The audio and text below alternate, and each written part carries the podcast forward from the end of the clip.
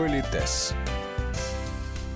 Здравствуйте, у микрофона Татьяна Гусева. Сегодня в Политесе разбираемся, как правильно пользоваться салфеткой за столом. По признанию опытных официантов, именно умение грамотно обращаться с этим предметом сервировки говорит об уровне культуры гостя. Многие действительно теряются, не зная наверняка, что делать с тканевыми салфетками. Расправлять ли такую красоту или отложить в сторону?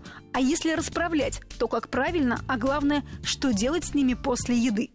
Советами на этот счет делится наш постоянный эксперт, педагог-консультант, специалист по этикету и протоколу Алена Гиль небольшой экскурс. Значит, когда вы сервируете, допустим, стол, вы как хозяйка, то салфетка может лежать и на основной тарелке, и на пирожковой тарелке. Как профессионалы говорят, что если вы ее красиво-красиво складываете в какую-то фигуру, то она будет лежать на, как правило, закусочной, которая стоит на подстановочной тарелке. А если она обыкновенная в салфеточном кольце, она может лежать и на пирожковой тарелке. Если у вас там есть комплимент от шеф-повара или что-то еще, эта салфетка может иногда сервироваться и в бокале, и э, лежать э, там за десертными приборами перед тарелкой. То есть, ну, история такая. Но есть, вы знаете, такое прекрасное правило. Старинное, оно гласило, что чем меньше официант, ну, или хозяйка прикасается к салфетке, тем лучше. В принципе, э, неважно, где она лежит, понятно, что она для того, чтобы защищать еду от крошек, капель, от чего-то еще. И чтобы ею пользоваться, когда это будет нужно. Итак, когда вы садитесь за стол, мы сразу салфетку не раскладываем. Мы ждем подачи первого блюда. И вот когда подается... Да, еще тоже, знаете, в разных странах разные традиции.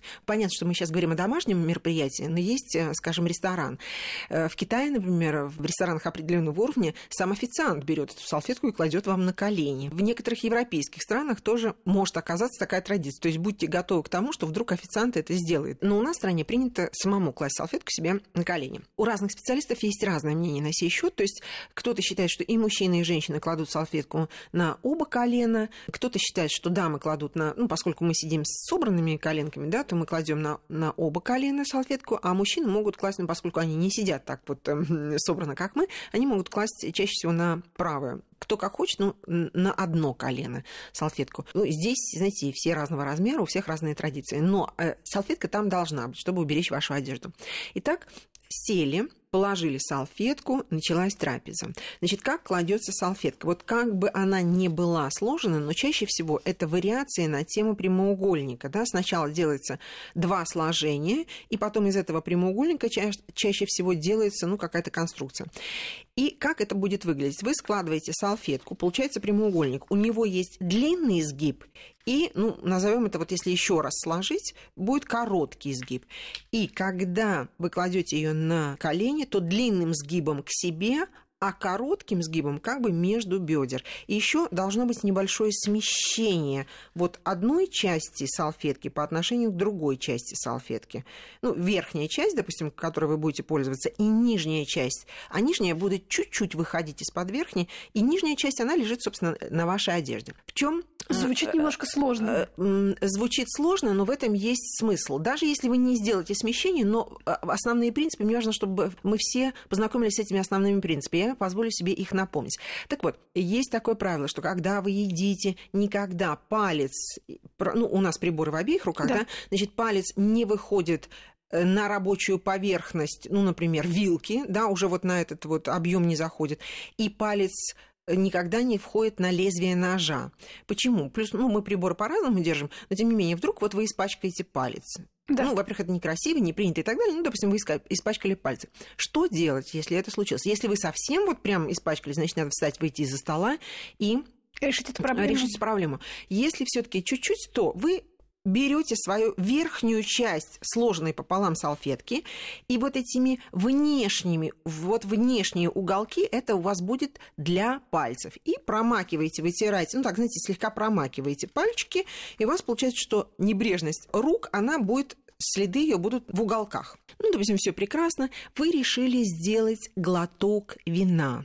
Есть э, такая эстетическая категория, да, громко сказал, да, но тем не менее, с точки зрения эстетики, оставлять на бокале жирные следы от еды, соуса, ну там что там случилось на губах, или жирные следы от помады считается непринятым. С другой стороны, скажем, помаду, если мы наносим, ну мы дамы, то пригубить бокал так, чтобы не осталось этого следа, ну это практически да, невозможно. Сложно. Но надо понимать, что если этот след остался, то он поворачивается к себе, и, в принципе, сколько бы вы раз не брали этот бокал, мы стараемся, простите, впечатываться все время да, в один и тот же след. Да, чтобы не оставалось вот этих вот, знаете, гирлянд. По, по, по э, всему бокалу. Да. Опять же, вот вы ели соус. Понимаете, облизывать губы считается непринятым, хотя, ну, знаете, мы же такие, мы же можем все сделать аккуратненько. Но, тем не менее, вот это прекрасно, когда перед тем, как пригубить бокал, мы же сейчас с вами говорим о, о высоком, высоком да. да, значит, нужно взять салфетку с колен, слегка сложить ее, не знаю, как по радио это сказать, вот этой коротким сгибом и промокнуть, не вытирать губы, а промокнуть или иногда, так знаете, слегка на палец. Вот мы Жаль, что сейчас слушатели намакиваем, не видят, как вы это показываете. Да. Я тоже сожалею, но э, я рада возможности хотя бы так об этом сказать. То есть, и вот если у нас получается в салфетке внешние края вот этой внутренней половинки это для рук, а внутренняя часть вот этой половинки, для она для губ. То есть мы никогда не будем губы вытирать той частью салфеточки, которая предназначена для рук. Вы понимаете, что Боже мой, боже мой, какой ужас. Но с точки зрения гигиены и эстетики Согласитесь, что это правильно. Это очень интересно так вот, правильно. Когда вы промокнули э, губы, вот чтобы не оставлять жирных следов на бокале. Если позволите, мне очень нравится замечательный, замечательный фильм об Эркюле Пуаро с Дэвидом Суше в да. главной роли.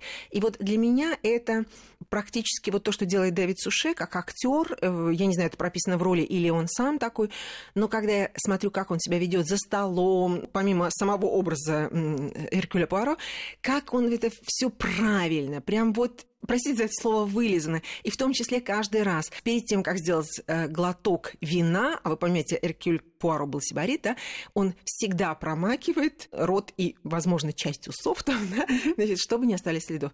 Это прям бальзам моему педагогическому экспертному сердцу. Ну, в общем, всем стоит посмотреть еще да. раз, пересмотреть эти фрагменты, чтобы вот люди поняли, о чем вы сейчас говорите. Вы знаете, э, для меня, ну, я не берусь э, прям кровью подписаться под этим, потому что я не перестаю пересматривала весь сериал второй раз, потому что первый раз мы смотрим, естественно, следим за сюжетом, да, там, но тем не менее вы же это отметили как вот, специалист но, по этикету, таких, значит, ну, там действительно все так. Миллион, миллион. Мне очень хочется назвать это энциклопедией. Вы знаете, что есть и другие фильмы, которые такого, такого же качества, но Эркюль Пуаро в этом смысле тоже образец. Вот, и мне было очень приятно, что это правило там было сделано, причем так красиво, изящно, легко, в общем, прекрасно. И опять, когда мы просто говорим, вы должны это сделать, ой-ой-ой, да, а когда ты понимаешь, почему, чтобы твой бокал выглядел элегантно, чтобы не оскорбить чувства других людей, да, может быть, никто на это не обратит внимания, но на жирные следы обратят внимание, а когда все чисто аккуратно, вроде никто на это не обращает внимания, но это и есть наша культура взаимодействия, так незаметно делать так, чтобы эта трапеза была приятной для всех. Это в том числе есть культура поведения за столом. Совершенно верно. Теперь, э, предположим, вот ну, такая история, скажем, у вас шпинат в зубах застрял, и вы понимаете, да. что надо пойти в дамскую дамскую комнату привести себя в порядок. В этой ситуации дама берет эту салфетку, и что гениально, Помните, я говорила, мы кладем, одна часть, получается, на одежде лежит, а вторая внутренняя часть, та половинка салфетки, которая ближе к нам, она рабочая, да? И когда мы складываем салфетку, вот как мы ее снимаем с колен, мы ее так и складываем. То есть, получается, внутренняя рабочая часть закрывается вовнутрь, а внешняя часть, которая лежала на нашей Чистенькая. одежде, она так остается вот собрана. И мы да. никогда не ошибемся. И, возвратясь к столу, не положим рабочей поверхностью на свою одежду, потому что правило такое – длинным сгибом к себе, коротким между, между бедер. То есть всегда вот эта чистая сторона, она всегда будет лежать на нашей как одежде. Как это гениально! Я с вами категорически согласна. Что еще? Ну, мы салфеточку и, кладем э, на э, тарелку. Мы, нет, не на тарелку, Рядышком. там у нас может быть еда, может да, это да, просто пауза в еде, но мы кладем, как правило, ну, в нашей стране, вот большинство специалистов, мы сходимся на, э, на том, что, допустим, слева мы кладем салфеточку, mm-hmm. да, но, тем не менее, сказать, что вот только это принята практика, мы не можем. И грамотный эксперт, он обязательно скажет, что в разных странах есть разные традиции. Например, в некоторых странах кладут салфетку не на стол, а Э, на спинку стула. Но с нашей точки зрения это не очень хорошо, потому что ее может смахнуть кто-то проходящий мимо, она может упасть на пол там, ну или что-то еще. В Америке, э, как говорят, э, там салфетку, ну и не только в Америке, выходя на время из-за стола, салфетку кладут на сиденье стула. Да, я это замечала. Вот, вы понимаете, вот, скажем, то, как я вам сейчас описала, когда салфетка, сложенная вдвое, складывается еще раз книжечкой и кладется на стол, ну, это гигиенично. Когда вы кладете, особенно если ее просто вот скомкают, да, сбросят вот так вот на сиденье стула, простите, не знаю, как это прозвучит, кто на этом стуле сидел. Опять же вопрос гигиены. Да, просто. Поэтому здесь эм, мы говорим о том, что не пугайтесь, да, в разных странах разные традиции, мы приезжаем, мы можем следовать этой традиции, ну, желая выглядеть адекватным, можем сохранить свою традицию, потому что мы никого не оскорбили и не унизили, положив салфетку слева, так как принято у нас в стране. Мы ее не уносили с собой, ничего с ней такого не делали. Да? Но здесь выбирайте сами, просто вы должны быть готовы к этому. И вот если вы вернулись, там трапеза продолжилась, вы собрались уходить. Все, вечер окончен. Вы берете эту салфетку, мне очень нравится это старое такое смешное правило. Не пытайтесь придать ей первоначальный вид. Все, она уже использована, значит, опять-таки, в принципе, ее можно положить слева, справа. Если тарелки уже нет, вы можете положить ее посередине. То есть это не принципиально. Но если тарелка остается еще на столе, то у нас э, э принято класть ее справа, и это как бы сигнал к тому, сигнал что вы том, уходите. Что да, что вы уходите. Но согласитесь, что это очень разумно. И другой вопрос, что у нас не все об этом знают, и официанты тоже не все знают. Не как приборы складываются сигналы официанту, о чем мы с вами обязательно поговорим, не салфетки. Могут что-то унести, что-то принести, ну, в общем, и так далее. Но вот салфеткой вот так. Теперь моя душенька спокойно. Политес.